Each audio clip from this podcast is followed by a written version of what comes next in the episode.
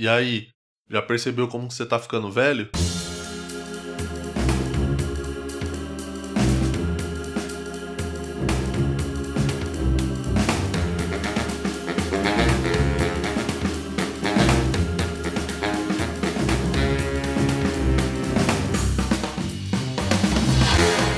E aí pessoal, tudo bem? Eu sou Murilo Moraes, começando mais um episódio do Escuta que eu te indico, o meu podcast.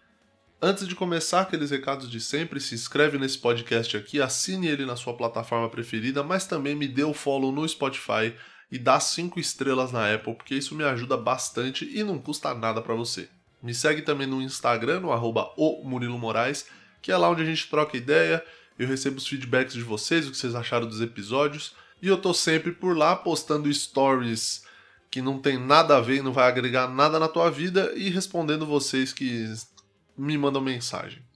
E tem também o meu canal do YouTube, onde eu posto os White People Problems durante o isolamento. Vai ter mudança essa semana, vai ter novidade lá nos White People Problems. Não vou falar o que, que é, mas eu acho que vocês vão gostar e eu quero gerar um suspense mesmo, porque eu acho que às vezes o suspense é bom, o suspense ele. Como que eu posso dizer? O suspense ele favorece o conteúdo. Em alguns casos, né? Porque às vezes é um suspense meio bosta também, mas esse eu acho que vocês vão gostar, acho que vai ser, vai ser interessante. E ontem a minha rinite atacou, bicho. Eu não sei o que aconteceu, meu nariz trancou, fechou, ainda tá, né? Eu tô gravando esse episódio agora, terça-feira, são 11h10 da manhã, que eu, eu tive que dormir pra ver se meu nariz melhorava pra eu conseguir gravar, porque ontem realmente não tava dando. Então é por isso que esse episódio também tá saindo um pouco atrasado depois do horário é, por conta do meu narizinho que não está me ajudando. E eu também não devo estar ajudando muito ele, né? Por isso que ele está entupido. Essa semana que passou eu fiz show quase todos os dias. Eu não fiz no dia do meu aniversário só, que foi na quinta-feira. Mas todos os outros dias eu consegui fazer. E é bem legal estar tá voltando, estar tá conseguindo fazer show novamente. Um dos nossos medos, os comediantes, quando, quando a gente estava pensando né, na, na volta aos shows, era justamente o fato do público não ir até os shows, né? Do público ficar muito.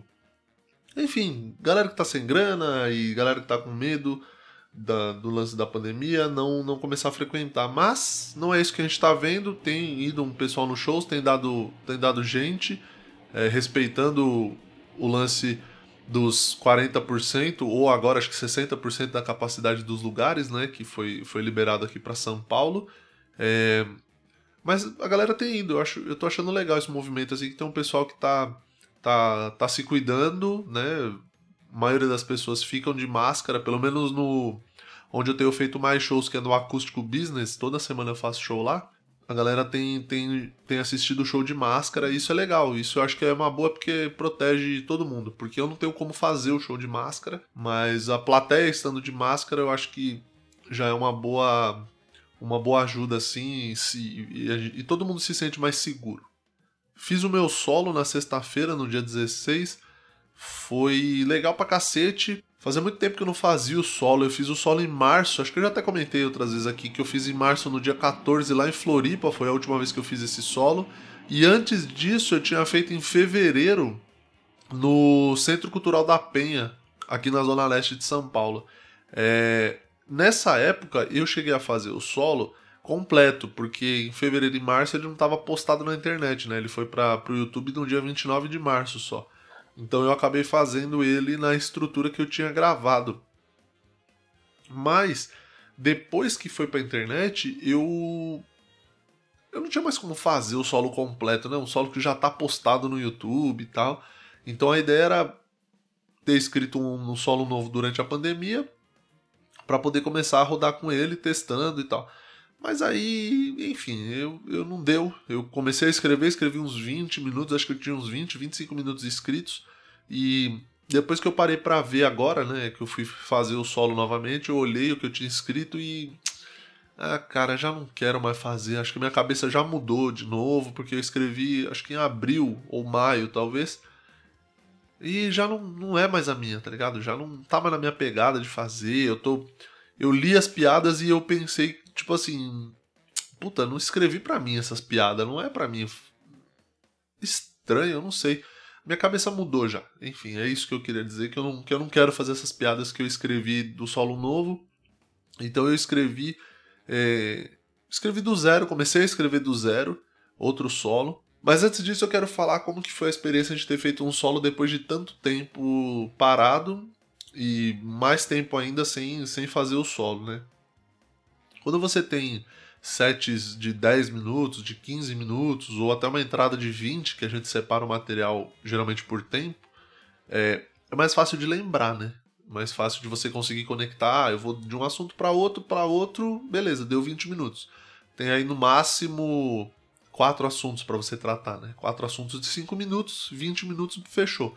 Às vezes menos, é, mais é, é um pouco mais raro, só pra galera que geralmente tem piadas one-liner, né? Que são piadas de uma linha só.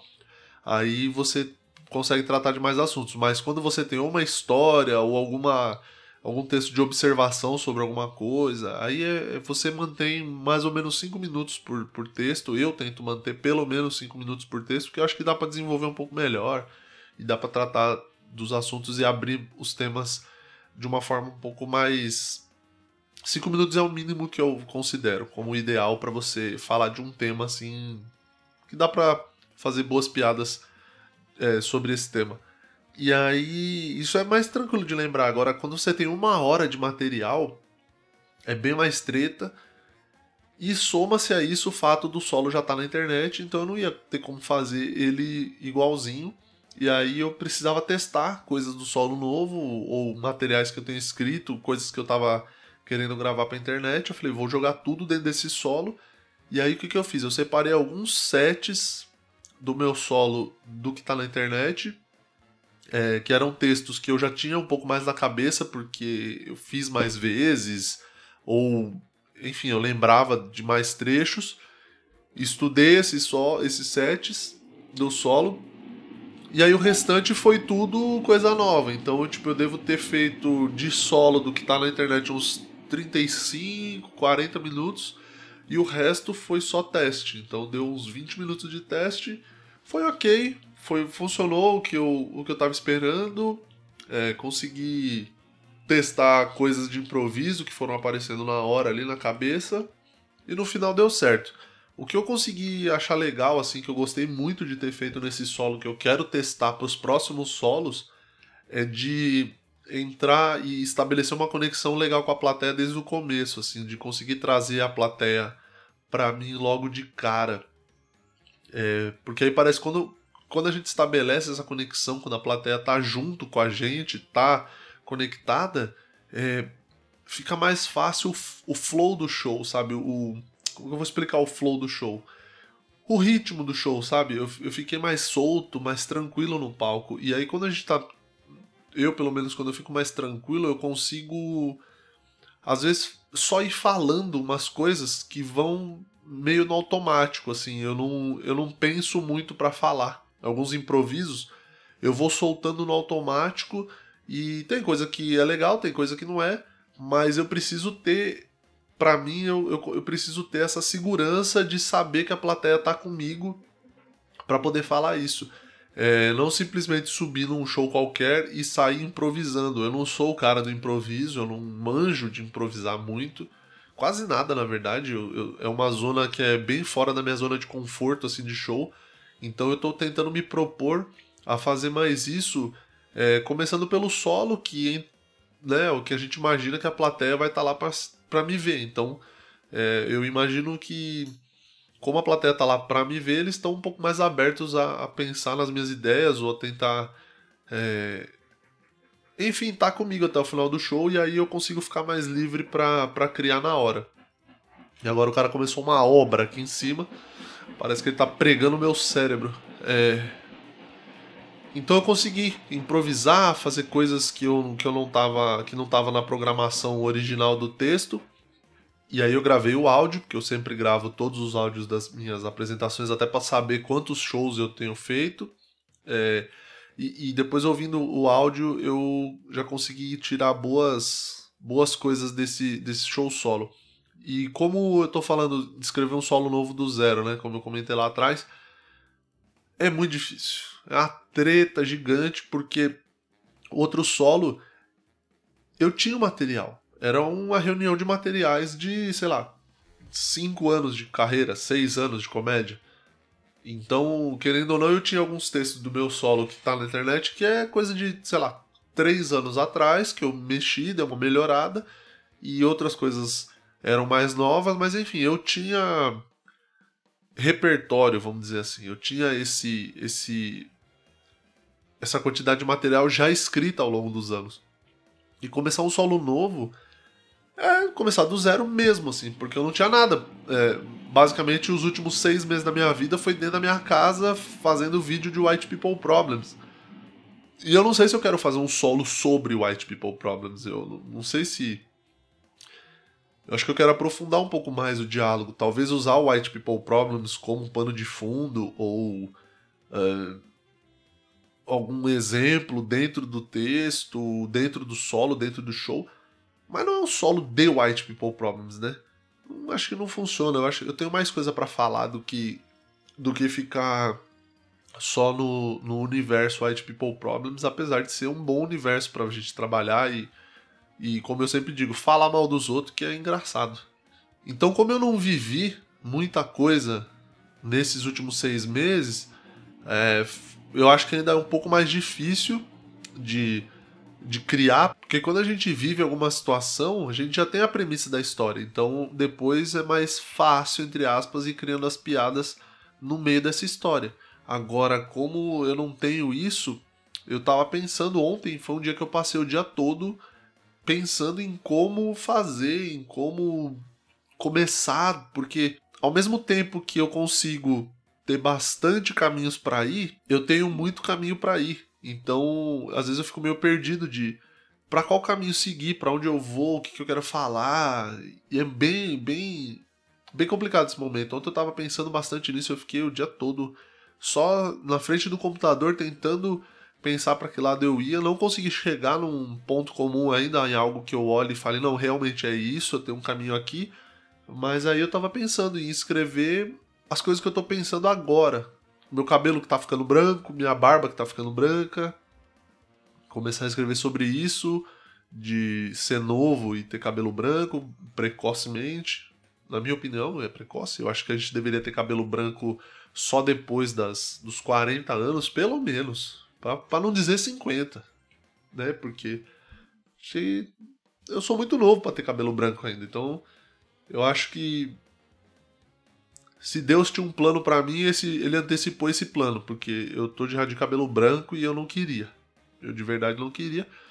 E eu sou contra pintar o cabelo também.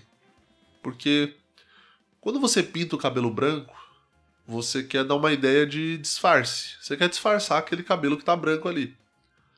Mas ao mesmo tempo, depois que você pinta, as duas primeiras semanas que você pintou o cabelo, 100% das pessoas que você encontra sabe que você pintou o cabelo porque fica muito evidente, fica muito claro. E a tecnologia, ela já evoluiu muito para você pintar o cabelo com, com essa tinta que a gente tem hoje. Fica um bagulho horroroso, fica estranhíssimo.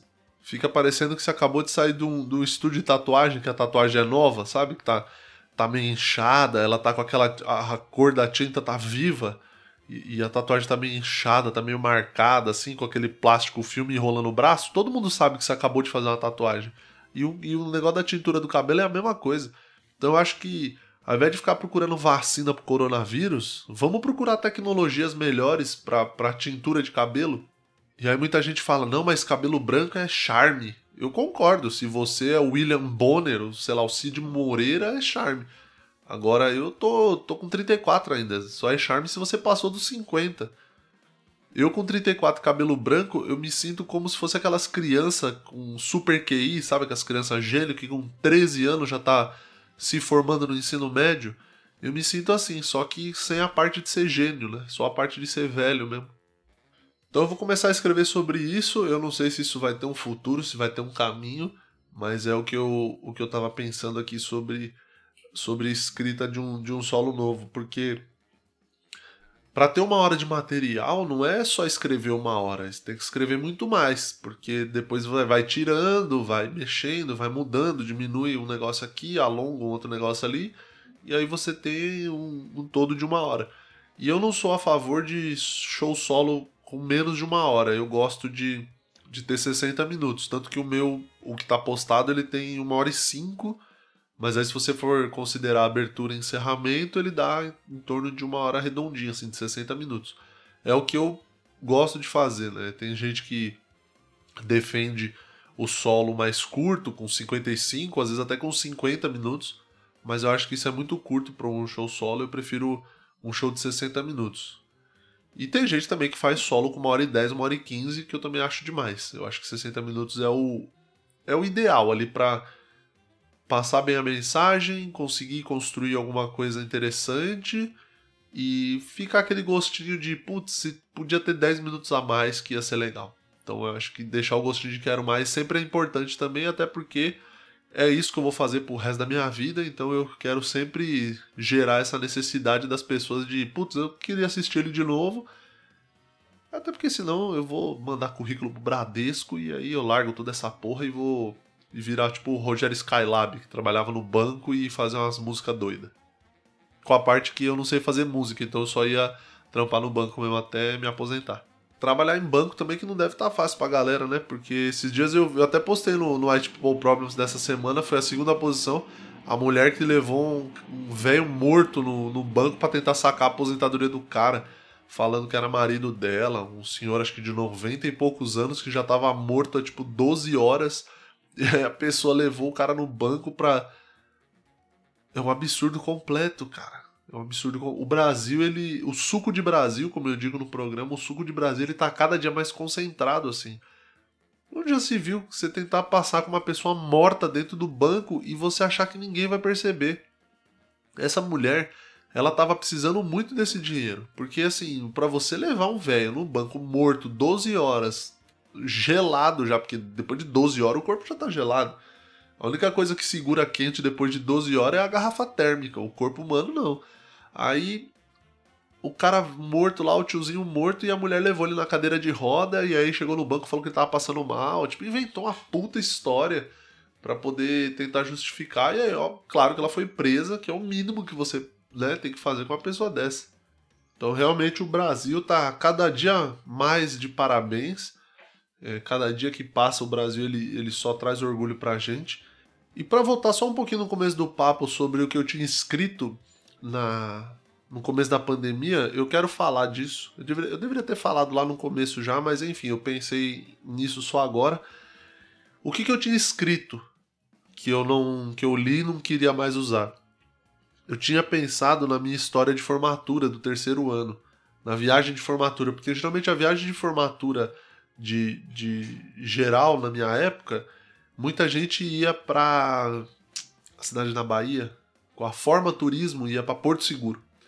E a gente foi para Caraguatatuba e foi uma puta história bosta, só aconteceu coisa tipo 70% das coisas que aconteceram foi coisa ruim ou coisa que você fala, nossa, mas que lugar que se eu não tivesse aqui não tinha acontecido. É, que era um hotel que tava em reforma, um hotel meio velho, tipo os quartos cheirando mofo, que claramente tinha tempo que não abriam a porta daquele quarto. Então sempre foi bem desde o primeiro dia que a gente chegou assim, foi bem estranho. Tinha um campo de futebol que a grama tava tipo na altura do joelho. Então assim, não tinha condição de você ficar ali por muito tempo. E além da nossa escola, eu lembro que tinha mais, acho que oito escolas ou sete escolas. Então assim, o negócio estava abarrotado de gente. Você ia pra piscina, era um milhão de pessoas dentro da piscina. Você ia pra não sei aonde, era mais um monte de gente junto ali num lugar que não tinha essa estrutura, né? O problema não era ter oito escolas, o problema era que o lugar era pequeno para ter tanta gente. E acho que os caras tentaram aproveitar o espaço para colocar mais pessoas possíveis é, para ganhar um pouco mais de grana também, que eles deviam estar tá precisando, né? Porque quando você chega no hotel e, e, e os caras estão rebocando a parede no primeiro dia que você tá lá e tá tudo em reforma, é, realmente é um negócio que você fala, não, esses caras estão precisando dessa, dessa grana, estão precisando desse dinheiro. E aí é, foi isso. Mas eu tava pensando que, puta, não faz muito sentido eu falar de viagem de formatura do terceiro colegial. Passou 16 anos já disso. Já faz muito tempo. Eu não sei se é minha cara falar isso. E eu não tenho nenhuma. Não tenho nenhum tipo de associação com escola. Eu não tenho texto falando sobre escola. Eu não tenho nada disso de viagem. Eu não. Eu não tenho nada disso no meu material atual, então eu acho que não faz muito sentido com quem eu sou hoje. E aí, falar por falar também não vou. É, não acho que, que vale a pena gastar o meu tempo, investir o meu tempo com isso, com um assunto que não, não vai me dar nenhum tipo de orgulho de falar, assim, de, pô, conseguir falar legal sobre uma viagem de formatura na, da escola. Então eu acho que eu não, não vou. Talvez eu, eu passe sobre esse assunto no solo em algum momento, mas eu não vou falar só disso, porque a minha ideia inicial era falar o show inteiro dessa viagem. A ideia era usar a viagem como pano de fundo para conseguir ir falando das outras coisas que eu quero, mas eu já tô vendo que não é isso também. Eu preciso é, sair dessa, dessa parte de, de coisa de escola, porque eu nunca falei, então não tem sentido eu entrar agora nesse assunto, sei lá. E essa semana eu tenho alguns shows também marcados. Eu tenho show hoje, acho que só sexta dessa semana que eu não tenho. Então eu vou escrever mais coisas, já vou começar a pensar nesses textos do solo para escrever, coisa para fazer, no, nos shows, material para internet. Eu gravei vídeo, eu tenho dois vídeos gravados. É o mesmo texto, mas são dois vídeos diferentes. Eu preciso ver o que, que ficou melhor, se já dá para postar. Não vou ficar me focando em postar vídeo semanal, eu quero postar vídeo bom, eu não quero postar vídeo semanal. Porque eu tava postando os, os vídeos semanais e. E tava ficando vídeos, tipo, que eu via que não tava pronto, que eu sabia que não tava pronto, que eu podia entregar mais naquele material. Mas aí tinha esse negócio de, ah, tem que postar toda semana. E aí eu tava com essa cabeça de, de ter que postar toda semana para movimentar o canal. Então agora, como eu tenho já um vídeo semanal para movimentar o canal, que são os White People Problems, eu o stand-up eu vou ter um pouco mais de, de calma para poder postar, porque, enfim, eu não quero postar qualquer conteúdo, eu quero postar conteúdos interessantes e que eu assista daqui a um tempo e olhe e fale, realmente, esse material é bom e ele foi postado na hora certa. E uma outra coisa que eu vou falar, mas na verdade é, eu tô falando em voz alta, que é para eu me ligar e eu lembrar que eu tô ficando muito tempo no Twitter, tô passando, nossa senhora, muitas horas do meu dia olhando o Twitter, e como é ruim, né? Como é ruim, porque nada no Twitter é legal. Assim. Para cada notícia legal que você vê, um tweet legal, alguma coisa engraçada, tem um trilhão de desgraça, um trilhão de notícia ruim, de tragédia, de cancelamento, de criança assoprando a vela e a outra arrancando os cabelos dela. É, olha, ah, por que que, por que a gente fica tanto tempo na rede social, né? Perde tanto tempo em Twitter, em Instagram e tal. Eu acho que eu seria bem mais produtivo se eu não tivesse celular, porque aí eu conseguiria focar mais na minha produção aqui. Eu tenho até uma uma história que eu ouvi de um escritor, o Eduardo Spor, ele é um escritor brasileiro, e ele diz que quando ele vai escrever os livros, o computador que ele escreve os livros é um computador velho, que não tem nem internet, e é um computador tão velho que se ele abrir o Word e abrir qualquer outra coisa, o computador trava. Então só dá para trabalhar com uma coisa por vez. Então é nesse computador que ele escreve os, os livros dele, porque aí não tem distração. Ele falou que ele entra lá no, no escritório, no quarto dele, o, que ele faz de escritório, e, e aí ele deixa o celular do lado de fora e ele vai escrever. Então é um método interessante de trabalho, porque eu realmente não consigo. Eu entro aqui no Evernote, começo a escrever, daqui a pouco a mão vai automaticamente no Alt Tab, bota na janela do Chrome, abre uma guia do Twitter e aí é meia hora que eu fico ali no Twitter rolando a timeline e pensando em piadas para agredir o Caio Ribeiro, que nunca fez nada para mim, mas é um puta de um babaca também, então merece umas piadinhas em sua homenagem. Mas tá vendo? É um tempo que eu poderia estar escrevendo outras coisas, mas eu tô pensando em piada para ofender o cara. Bom, acho que é isso aí. Eu não tenho muito mais o que falar. Essa semana, além dos shows que foram legais, não aconteceu muito mais coisas. Eu vou ficando por aqui. Mas antes, as indicações do programa, né? Tem que fazer esse negócio da indicação aí. Eu queria um podcast para indicar as coisas para as pessoas e aí eu tô encerrando o podcast sem indicar. Não vai ser assim também. primeira